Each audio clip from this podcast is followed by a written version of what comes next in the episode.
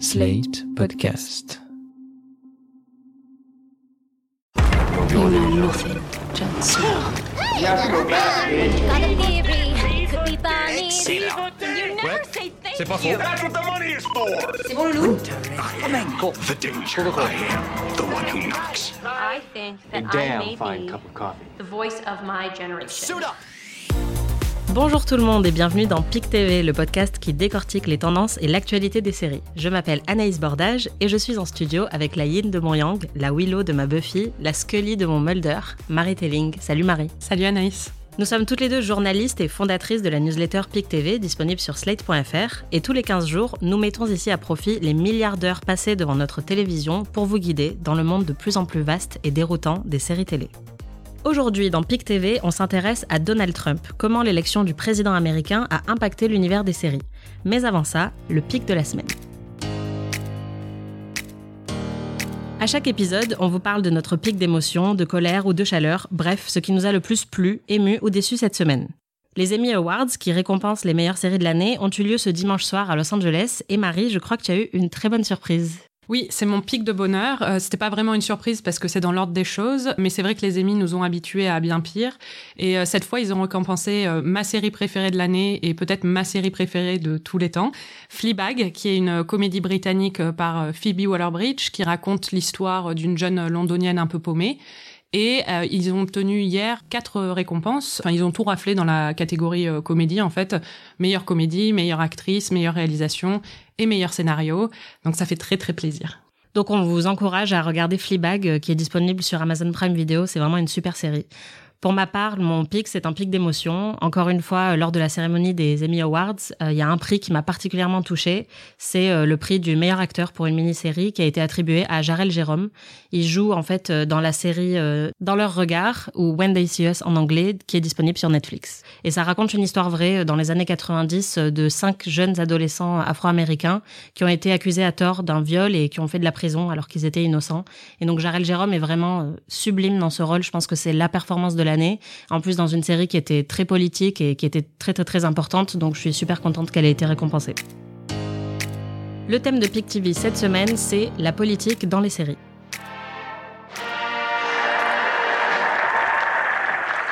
Please raise your right hand and repeat after me. I, Donald John Trump, do solemnly swear I, Donald John Trump, do solemnly swear that I will faithfully execute that I will faithfully execute the office of President of the Dans la scène que vous venez d'entendre, Diane Lockhart, l'héroïne de The Good Fight, regarde Donald Trump être investi président des États-Unis. Abasourdie, elle éteint sa télé et jette la télécommande par terre. C'est la toute première scène de cette série diffusée sur Amazon Prime qui a démarré moins d'un mois après le début de la présidence Trump. Marie, est-ce que tu peux nous rappeler rapidement ce que c'est The Good Fight? Alors The Good Fight, c'est c'est un spin-off en fait de la série The Good Wife, qui est une série qui a duré pendant, je crois, euh, sept saisons, qui est une série procédurale. euh, les deux sont des séries procédurales en fait. Une série procédurale, pour rappeler ce que c'est, c'est une série où toutes les semaines il y a une intrigue différente. Et là, ça se situe euh, dans le milieu légal, euh, dans le milieu d'un cabinet d'avocats en fait à Chicago. Dans The Good Fight, on retrouve Diane Lockhart, qui était un des personnages principaux de The Good Wife. C'est une, une avocate très connue de, de Chicago qui, là, intègre un cabinet d'avocats à majorité afro-américain qui est spécialiste euh, des affaires de violence policière. En fait, on a donc euh, la violence policière qui est abordée euh, tout de suite dans la série, mais on a aussi les trolls sur Internet, on a l'affaire MeToo. Donc en fait, très rapidement, beaucoup de gens se sont accordés à dire que The Good Fight était devenue la série qui parlait le mieux de l'Amérique de Trump. Est-ce qu'on peut dire que c'est la série la plus politique de l'histoire de la télé? Je dirais pas que c'est la série la plus politique de l'histoire de la télé américaine. On a toujours eu des, beaucoup de séries qui étaient en lien avec la politique aux États-Unis. On pense bien évidemment à The West Wing, qui était euh, la série symptomatique de l'ère Bush, c'est-à-dire que pendant euh, la présidence Bush, on avait une présidence qui était euh, détestée de la gauche américaine, avec des politiques très conservatrices et un président qui était considéré comme pas un président intellectuel, disons, et avec des politiques très, très, très critiquées par la gauche américaine. Et on s'est retrouvé avec une série qui était un peu la version idéale d'une Maison Blanche de gauche, avec un président joué par Martin Sheen, qui est un président euh, intellectuel, enfin c'est le top de l'intellectuel parce qu'il a carrément un prix Nobel, qui en plus est très moral, et on a une, euh, un gouvernement euh, très euh, optimiste, plein d'espoir et plein, plein d'idéaux. À l'inverse de ça, sous Obama, qui pour le coup euh, incarnait quand même un renouveau dans la politique américaine avec beaucoup d'optimisme et d'espoir, on s'est retrouvé avec une série comme VIP, qui est une série euh, satirique qui donc euh, prend complètement le contrepoids de ça et qui décrit la politique américaine comme quelque chose de très un univers très noir et très comique mais de façon très satirique. Alors, on va en parler de VIP mais je te propose tout d'abord d'écouter le générique.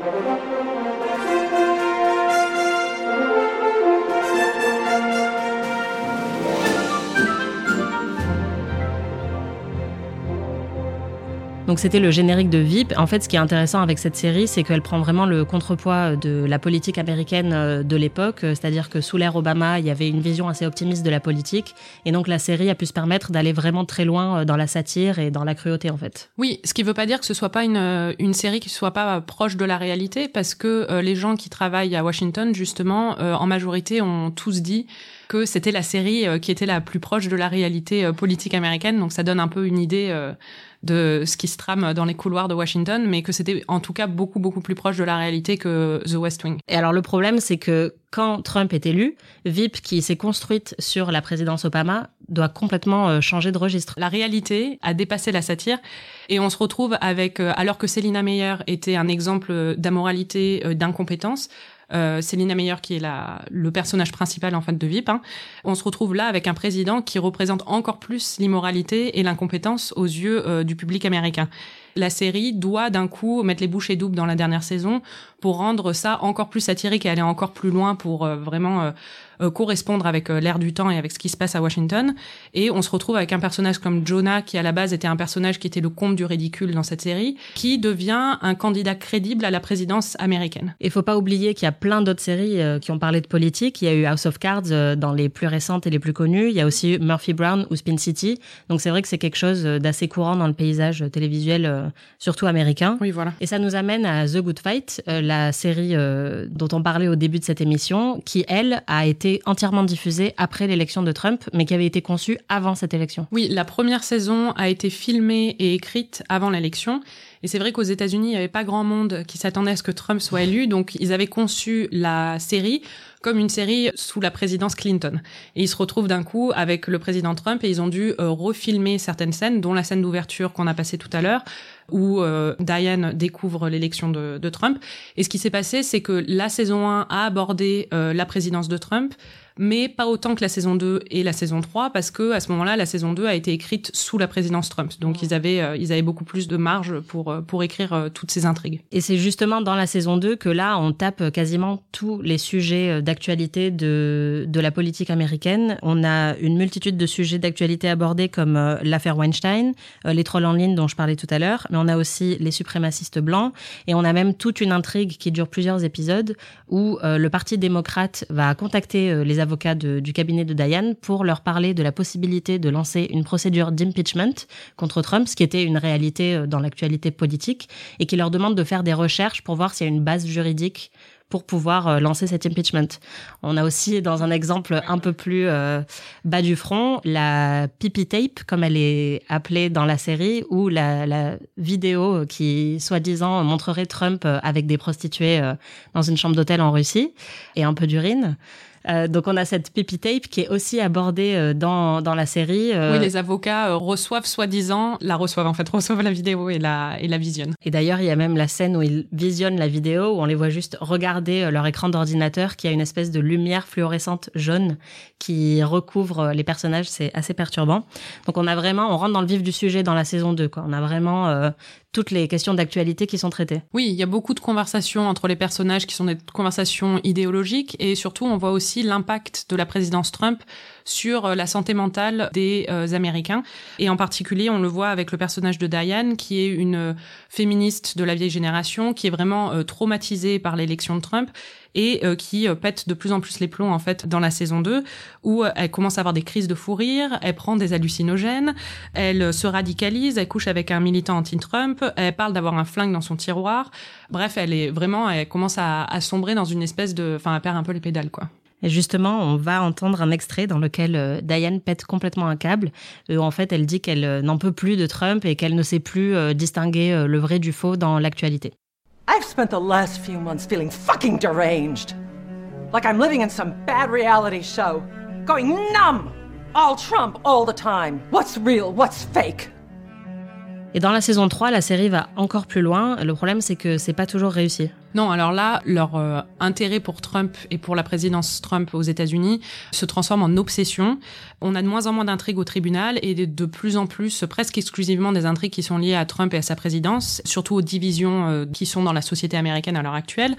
Et euh, chaque scène est transformée en occasion pour faire un discours didactique et moralisateur sur la réalité politique américaine actuelle. Et ils utilisent même des nouveaux formats et des, ils expérimentent avec, avec de façon visuelle sur la façon de présenter l'intrigue, avec des chansons explicatives qui expliquent des notions politiques américaines et aussi plein de monologues face caméra. Tous ces changements au niveau du format, honnêtement, c'est un peu lourd. Mm. Et ça prouve que c'est vraiment un numéro d'équilibriste de parler avec autant de poignes de l'actualité sans tomber dans quelque chose euh, qui n'a aucune subtilité. D'ailleurs, on a une scène, euh, moi, qui m'a beaucoup marqué dans la saison 3. Euh, c'est un moment où plusieurs employés du, du, cabinet d'avocats se retrouvent dans une émeute contre des militants néo-nazis. Et un des avocats se tourne vers la caméra et commence à faire un discours euh, donc en, brisant le quatrième mur pour dire qu'il est vraiment temps de commencer à frapper des Nazis. Donc on vient de l'entendre, euh, il n'y a plus trop de subtilité dans ce que le personnage annonce et c'est un peu ça le problème euh, de cette série, c'est qu'il n'y a plus du tout de subtilité. Oui, et d'ailleurs la série euh, finit vraiment par en pâtir et devient même assez pénible à regarder parce que ça devient plus anxiogène que, que la réalité même. En parlant de série anxiogène, il faut quand même parler de The Handmaid's Tale ah qui a immédiatement été associé, à tort ou à raison, à la résistance anti-Trump. The Handmaid's Tale, c'est une adaptation du bouquin La Servante écarlate de Margaret Atwood, qui est un bouquin qui est unanimement considéré comme féministe et qui parle d'une dystopie dans laquelle les femmes ont été asservies et sont juste utilisées comme des machines de reproduction et sont donc euh, violées à répétition par euh, les, les hommes qui ont besoin d'elles pour avoir des enfants. Très light. Voilà, assez, euh, assez déprimant. Et donc, la série qui sort quelques mois après l'investiture de Trump est tout de suite associée à la présidence Trump. Je dirais même que l'histoire de The Handmaid's Tale est tout de suite associée à la résistance euh, anti-Trump, même avant la sortie de la série, c'est-à-dire qu'on voit au moment des marches euh, des femmes juste au moment de l'investiture de Trump en janvier. Il y a beaucoup de panneaux dans la foule qui disent Margaret Atwood, donc l'autrice de The Handmaid's Tale, euh, ça devrait être une dystopie et pas la réalité. Et donc au moment où la série est diffusée euh, en avril, quelques mois plus tard, elle a déjà ce statut, elle est déjà attendue comme la série euh, de l'époque Trump et la série qui va montrer un peu le pire scénario possible d'un régime totalitaire et d'un régime anti-féministe, anti-femme, anti-personnes racisées et donc vraiment le pire scénario imaginable pour, euh, pour la gauche américaine. Et je pense que c'est d'ailleurs le problème de la série, c'est qu'à la fin de la saison 1, qui se termine au même endroit que le livre, euh, les scénaristes doivent inventer euh, l'intrigue. Et ils ont tellement été associés, je pense, à, à la politique de Trump et à la résistance, qu'ils n'ont pas vraiment réussi à s'en détacher. Et donc, dans la saison 2, on sent qu'il y a une volonté de faire de la surenchère, d'aller encore plus loin dans, dans la colère euh, des, spectateurs euh, comme des personnages. Sauf que le résultat, euh, c'est en fait beaucoup de scènes de ce qu'on appelle du misery porn. Donc c'est des scènes gratuites de violence envers les femmes qui sont vraiment insoutenables, qui n'apportent rien à l'intrigue et qui tombent vraiment comme un cheveu sur la soupe dans la série. Quoi, c'est assez horrible à regarder et je pense que personne à ce moment-là n'avait envie de voir ça. Quoi. Et oui, et pour compenser ces scènes insoutenables, on a des espèces de discours féministes vides de sens qui sont proférés par June, l'héroïne de la série, qui commence à dire fuck j'en peux plus, machin, machin, mais qui au final ne fait rien. Euh, elle est toujours dans un espèce de carcan. Euh. En fait, c'est un peu ça le problème, à la fois pour The Good Fight et pour The Handmaid's Tale, je pense, c'est que elles ont été tellement rattachées à cette actualité politique qu'elles n'arrivent plus à s'en détacher. Et ce qui se perd en chemin, bah, c'est la subtilité de l'intrigue. On a l'impression de les voir euh, traîner des boulets scénaristiques avec ces gros thèmes politiques qui tiennent totalement à, mm. poursuivre, quoi. En revanche, il y a une série qui arrive très bien à parler de l'Amérique de Trump en ce moment, c'est celle-ci.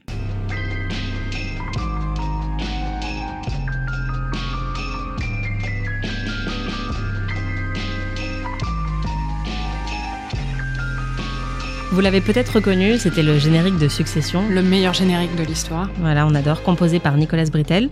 Succession, c'est une série de HBO qui est diffusée en France sur OCS, qui suit une famille de gens très très très très très très riches, qui sont à la tête d'une entreprise de médias et dont tous les enfants se battent pour euh, avoir la succession euh, de la tête de l'entreprise une fois que le père décédera. Et de médias conservateurs, hein, c'est fortement inspiré de Fox News aux États-Unis. Et d'ailleurs, on s'est un peu demandé euh, quand la série est sortie euh, si on avait envie de voir euh, des conservateurs à l'écran alors que Trump venait d'être élu. Oui, parce que bon, les personnages, c'est des milliardaires new-yorkais, conservateurs, amoraux.